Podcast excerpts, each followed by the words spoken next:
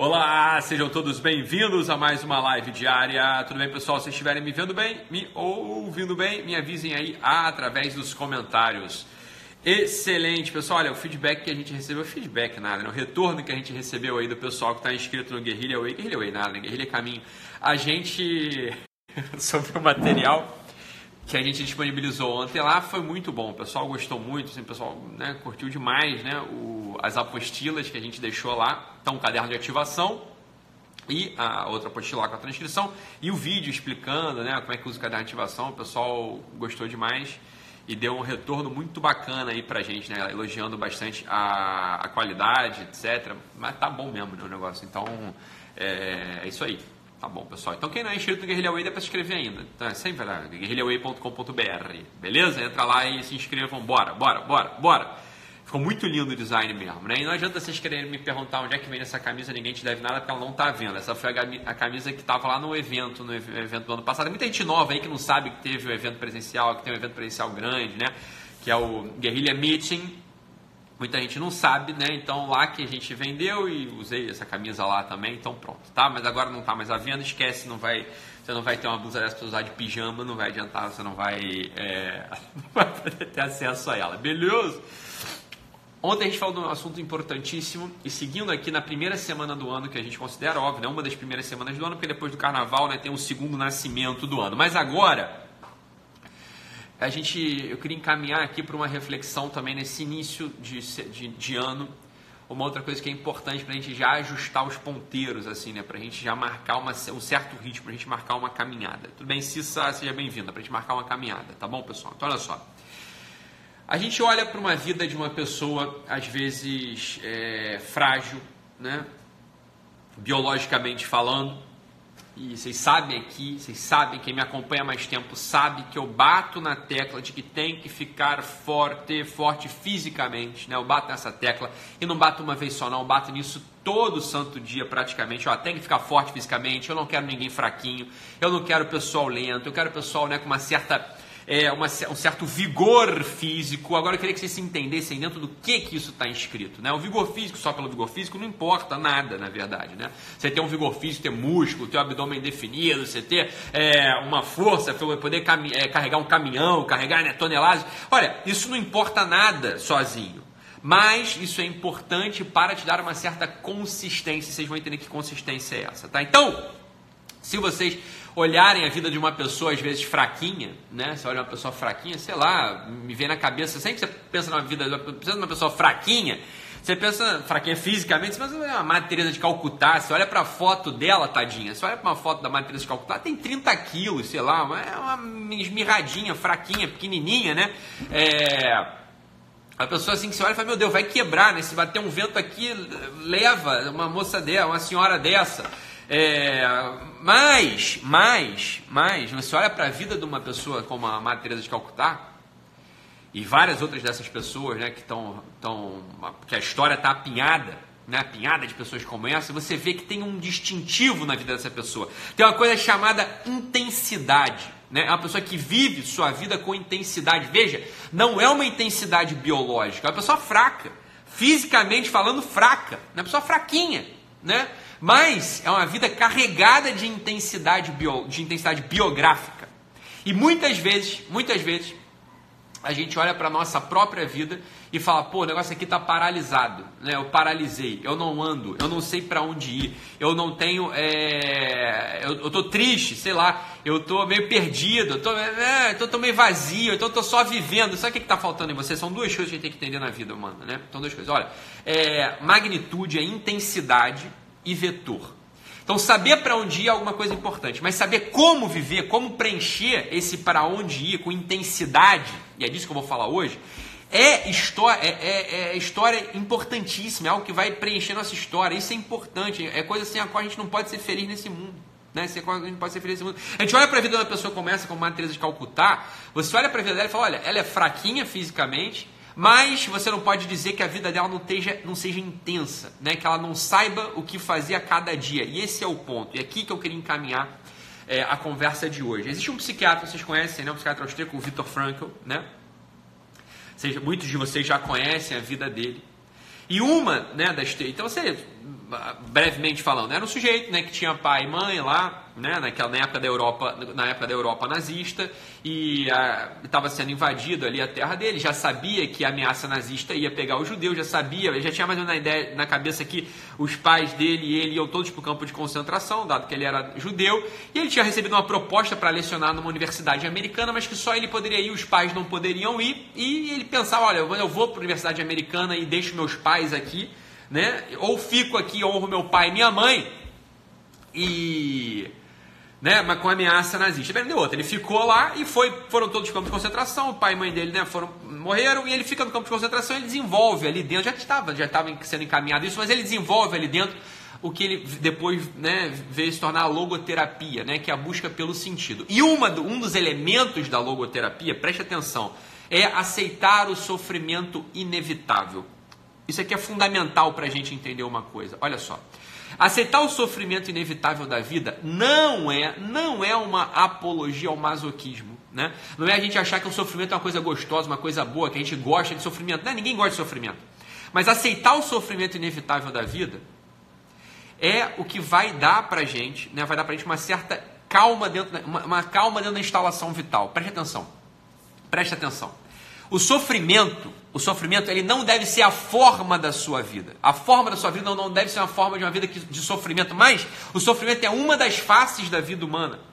Se a gente não aceita o sofrimento, a gente não vai conseguir viver direito. Se a gente não aceita o sofrimento, a gente vai estar sempre lutando contra algo que é constitutivo da realidade. Olha, é, tá, é constitutivo da realidade o sofrimento. Todo mundo acorda sofrendo e dorme sofrendo. Isso é sempre assim. Não tem como. O sofrimento, eu estou falando de sofrimentos pequenos, sofrimentos grandes, hein?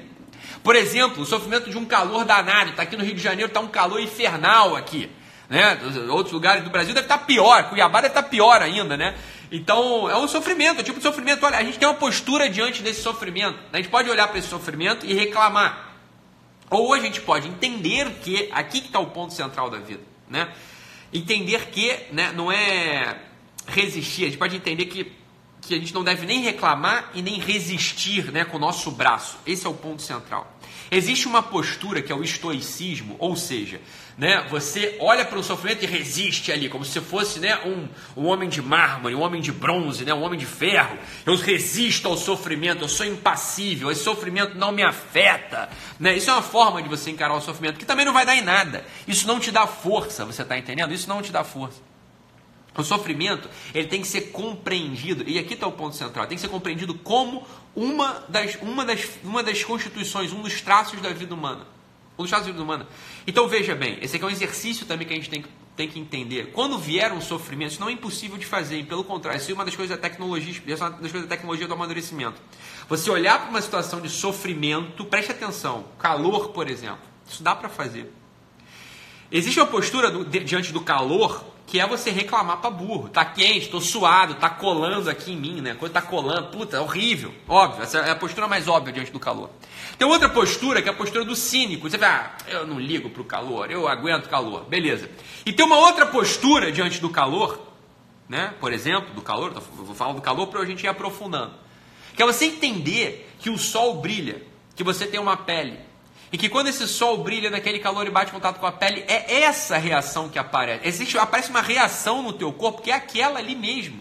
Que você pode dar, você pode dar um sinal de reclamação para aquilo. Você pode dar um sinal né, de incômodo para aquilo, mas não é necessário que seja assim. Você está entendendo? Você pode apreciar aquele conjunto de coisas que está acontecendo contigo. Está tá entendendo que isso não é loucura? Isso é o que, é o, que Vitor Franco está falando. Olha, aceitar o sofrimento inevitável da vida. Aceitar não é fingir que não existe, porque eu sou homem de ferro. E também não é reclamar. É você entender que isso faz parte da constituição normal da vida humana. Outros exemplos, né? Por exemplo, você está devendo no banco. Imagina, e aí os credores começam a te ligar. Você pode entrar num estado de afetação tão, tão, tão forte que vai te paralisar. A outra coisa é você entender que esse é o processo normal da coisa. Olha, você está devendo, é claro que eles vão te ligar, é o trabalho dele, pô. É o trabalho do cara te ligar.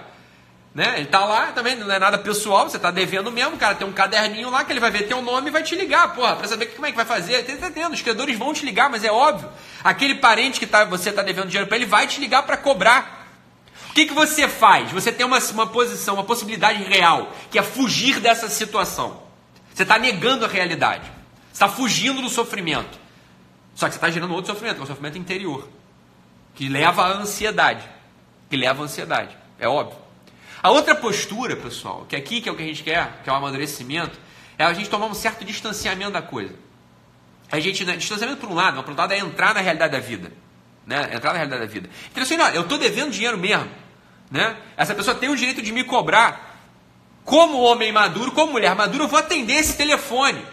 Esse telefonema. Ah, mas aí se eu, se eu, se eu é, atender esse telefonema, ele vai me humilhar. Ele vai falar desaforos para mim. Falar, olha, mas o que, que você quer também? Mas o que, que você espera que ele faça? Você está devendo dinheiro para ele, você não paga, você não dá satisfação, porra. Mas é claro que, é claro que ele vai fazer isso contigo. É claro que ele vai fazer Então você aguenta, porque ele está no direito dele. É óbvio que ele vai fazer isso contigo. Né? E pronto, essa é a vida. Você está entendendo? Essa é a vida. Não tem, não tem o que fazer. Quando a gente fica fugindo dos sofrimentos, a gente sofre dos, foge dos sofrimentos, como o diabo foge da cruz, aí está fugindo da realidade da vida.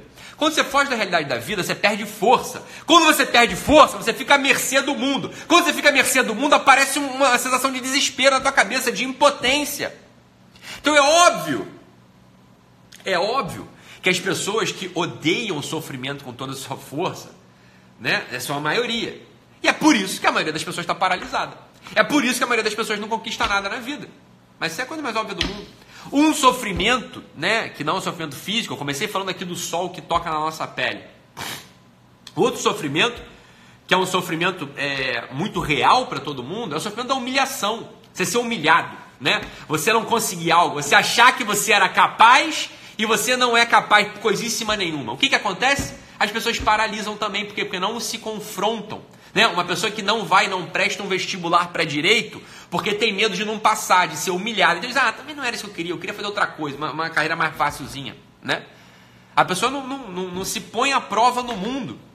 Não se põe à prova no mundo. Olha só, isso aqui, né, não é, eu não tenho mesmo aqui com a gente, eu não tenho a pretensão de reinaugurar uma era. Não tenho nada disso, não é pretensão nenhuma. Só quero que cada um de nós aqui entenda que existe um elemento de aventura, que existe um elemento de tesão, que existe um elemento de gana, que existe um elemento que a gente tem que cultivar no nosso peito para que a gente possa enfrentar cada dia, cada dia, com a honra que a gente precisa enfrentá-lo, honrar o dia, honrar cada dia. Né? Você vê, nos, existe um período da história humana chamado romantismo. É prós e contras do romantismo, mas o fato é que os românticos, o romantismo até 1850, Aqueles, você não pode falar que aqueles sujeitos, eles não tinham gana, não tinham tesão na vida. Eles pegavam, eles acordavam e pegavam a vida abocanhadas, eles abocanhavam a vida humana. É o contrário do tédio, do aborrecimento, da porrinhação da qual o Sartre fala. É o contrário disso. Uma coisa que marca o espírito do homem contemporâneo é esse, essa sensação de tédio, de aburrimento, de apurrinhação. É o sujeito ele acorda, é aquela sensação de domingo, todo mundo já sentiu isso na vida uma vez. Aquele domingo, o domingo vai chegando, né? Vai, ah, vai, ah, vai entrar na tarde do domingo, a musiquinha do Fantástico, a voz do Faustão. Todo mundo sabe que sensação é essa. É uma coisa assim de dar um, né, um jogo, um tédio, né? Um tédio na vida. Tá, porra, segunda-feira é. E, isso é o espírito do homem contemporâneo. Isso é o espírito, isso está dentro do espírito de todos nós. É um medo de enfrentar a vida. É um medo de se pôr à prova. É um apego né? É uma avareza aos bens vitais, você não querer perder nada, querer salvar a pele por tudo. Quando a gente entra na vida e dá a cara a tapa, né? Quando a gente entra na vida e fala, eu, eu aceito, eu aceito com gosto receber o sofrimento. Olha só, isso aqui também é fundamental para tudo que a gente vai. Se a gente quiser construir uma coisa importante na vida, entenda, entenda. É importante apreciar o sofrimento. Não é masoquismo. Não é você gostar da sensação física de sofrer. Isso é masoquismo. Isso tem nada a ver com o que eu estou falando. Eu estou falando de uma outra coisa. Olha, o elemento do sofrimento, ele não é para ser rejeitado absolutamente da tua vida, porque isso não dá para fazer, não dá para tirar. Não dá para tirar isso da vida humana. Existe esse elemento que vai te acompanhar até o fim. Se você não entender, se você não entender que estar dentro disso e aceitar isso como figura real da vida humana, como figura real da realidade, é o que vai te fazer sofrer, você nunca vai parar de sofrer. Olha, se a gente, se a gente não aceita a face do sofrimento, a gente ganha a forma de sofrimento. Ou seja, a vida humana ela não precisa ter a forma de sofrimento, a gente vai ter uma vida de tesão, uma vida de gana, uma vida de, de energia, uma vida de desejo. Se a gente aceitar que, às vezes, essa vida vai ser escandida pelo sofrimento, você vai, vai padecer, vai acontecer com você aquela sensação de vergonha, de humilhação para ter o telefonema de alguém que você deve dinheiro. Vai aparecer em você um incômodo na pele de um sol que arde lá no céu. Vai aparecer em você a humilhação de não ter conseguido entregar um projeto que você se comprometeu. Isso tudo é parte da realidade da vida humana. Medite sobre isso de hoje. Você tem a oportunidade de entrar na vida humana quando você, quando acabar essa live, ou aí mesmo no meio dessa live, você pode estar suando, você pode estar com as costas doendo, você pode estar, sei lá, com um barulho ao seu redor. Aceite essa coisa. Aceite isso. Mas veja, não é um aceitar do tipo, ah, eu estou conformado com a realidade. Que conformismo? Não, não tem nada a ver com conformismo. Tem a ver com o seguinte, olha, eu não estou fugindo da estrutura da vida. A estrutura da vida vai me, vai me tirar, vai, vai me exigir, vai me exigir que eu ponha meu coração na mesa. E que às vezes o coração seja pisado. E que eu sofra. E tudo bem. Não é que tudo bem, não. Não é não, tudo bem assim, ah, dane-se. Não é isso não. É que isso é a constituição da vida humana. Dá para fazer, você está entendendo? Dá para fazer. Dá para fazer, a gente faz isso todo dia com meus pacientes, dá para fazer, né? O que a gente não pode é se apegar de tal modo a essa, essa imagem que a gente construiu de uma vida mental, de uma vida ideal, que a gente não se põe à prova. A gente não se põe à prova. O que mais faz as pessoas sofrerem, no final das contas, um sofrimento verdadeiro, um sofrimento que leva ao desespero, um sofrimento que leva né, a uma agonia vital, é a gente se apegar a uma imagem de vida ideal e não se confrontar com a realidade, com o pátio da fábrica, com o pátio de operação. Esse é o ponto. Então, se a gente quer aquela intensidade da qual eu falava no início da live, né? por exemplo, de uma Madre Teresa de Calcutá, uma pessoa franzina, fraquinha, de onde vem essa intensidade vital dela? Ah, vem do propósito, vem um monte de coisa. Mas veja só, ela não tem medo do sofrimento, não tem medo do sofrimento, não tem medo da pobreza, não tem medo do frio, não tem medo do, do calor, não tem medo da fome. Ela não tem medo do que vão, do que vão falar dela. Ela não tem medo de confrontar com interesses globalistas. Não tem medo de nada. Não, é, não tem medo. Não está pegada a uma estrutura mental. Ela está olhando. Aqui vem outro movimento em sequência. Ela está olhando. Ela está olhando para fora. Está olhando para o sofrimento do outro. Ela não está olhando para o sofrimento próprio. Ela não está olhando para o sofrimento próprio. Está olhando para o sofrimento do outro. Então ela vai lá e se doa. Ela vive com intensidade a sua vida. Da onde veio essa intensidade? Da onde vem essa intensidade? Em primeiro lugar, em primeiro lugar você tem que, a gente tem que desarmar umas certas chaves. A primeira chave que eu estou desarmando aqui com a gente é essa chave do medo absoluto ao sofrimento. O medo do sofrimento é o que vai te paralisar.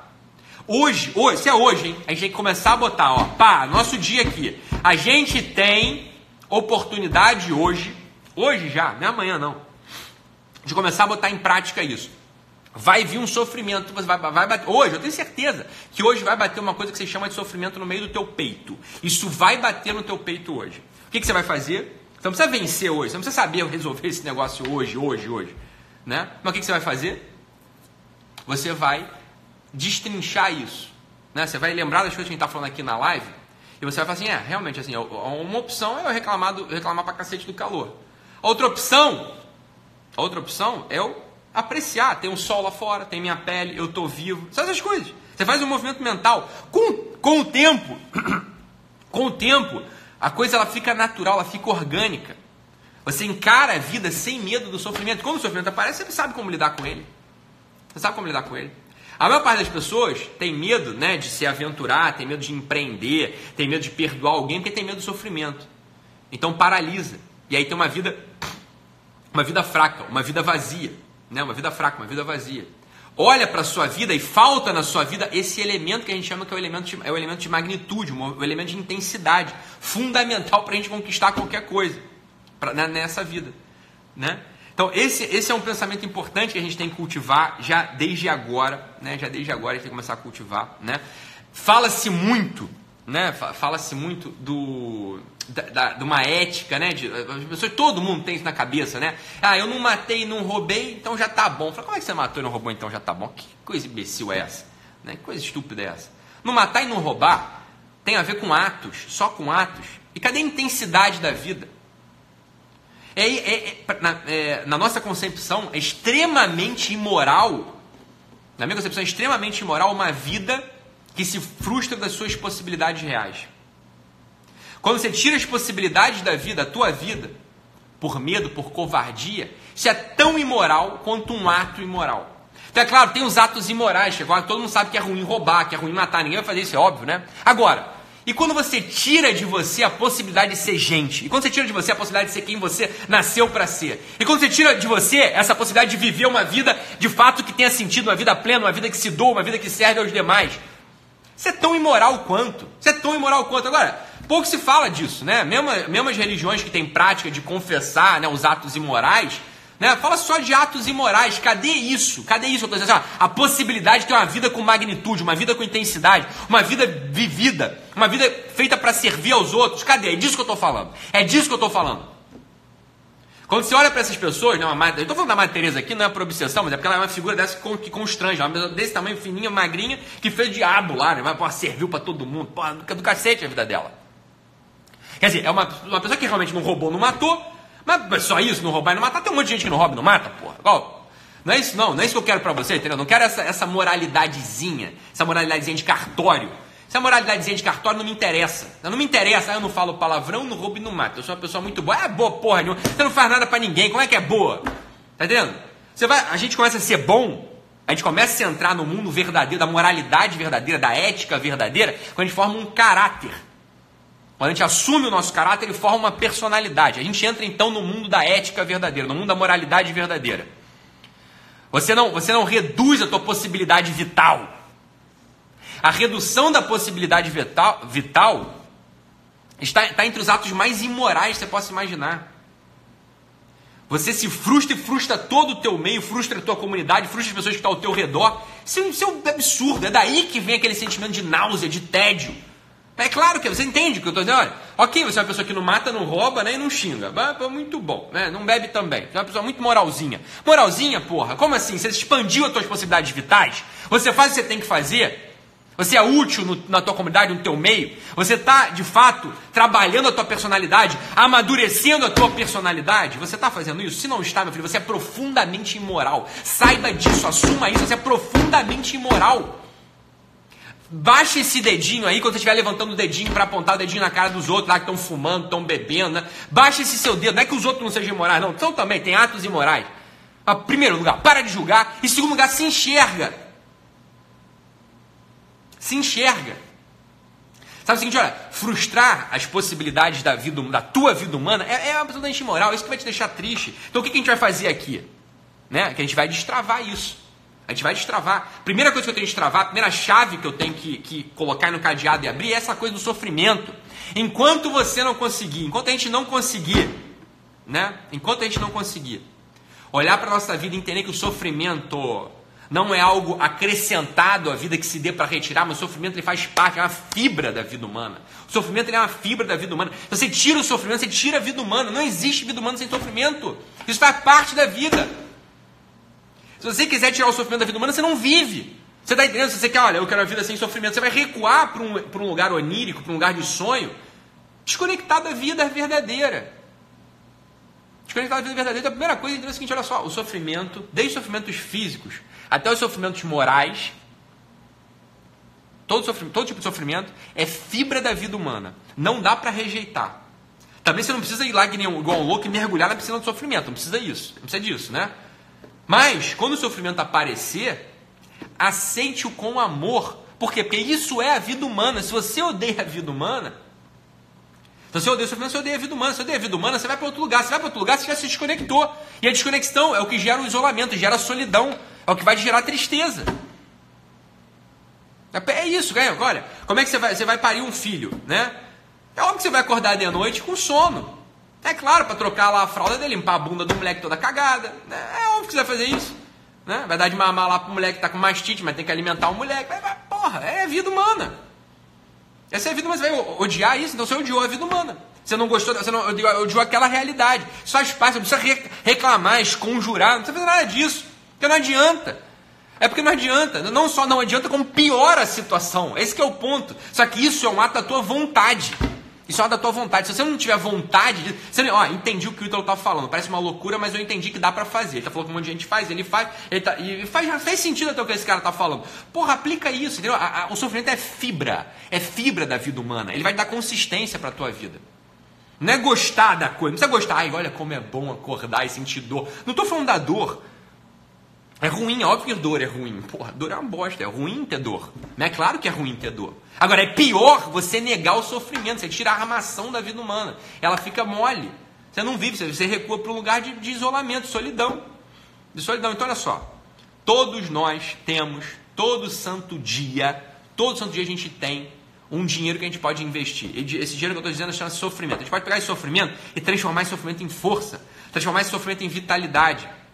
E vamos começar, e aqui está o ponto, vamos começar pelos sofrimentos físicos. É muito mais fácil, é muito mais fácil dar sentido para o sofrimento físico do que para o sofrimento moral no início. Depois é igual, mesma coisa. Né? Então no início é muito mais fácil você. Minha irmã estava me mostrando aqui, minha irmã mora ali no, no condomínio do, do, do, do, presidente, do Bolsonaro. Né? Aí tava lá o Eduardo Bolsonaro trocando pneu hoje, né? Trocando pneu, um puta de um calor dos infernos trocando o pneu do carro deles. Aí tá, tá bom, não tá bom, calor do cacete, pô, tinha uma coisa para fazer, tinha uma coisa para fazer, mas é uma opção. Você vai lá e vai ter que trocar o pneu e pronto, acabou. Você troca o pneu e pronto. Isso aqui parte da vida humana. É mais fácil aceitar esse sofrimento moral. O sofrimento moral, por exemplo, é sofrimento de uma humilhação de atender o telefone de alguém que você está devendo dinheiro. É mais difícil. Mas é isso que a gente quer. Você não quer, você não quer ser uma pessoa assim, olha, eu queria ser aquela pessoa que enfrenta a vida, eu queria ser aquela, aquela pessoa que tem honra, eu queria ser aquela pessoa corajosa, eu queria ser aquela pessoa valente. Eu vou te dizer, é assim que começa. Não dá para ser corajoso e valente se você teme o sofrimento.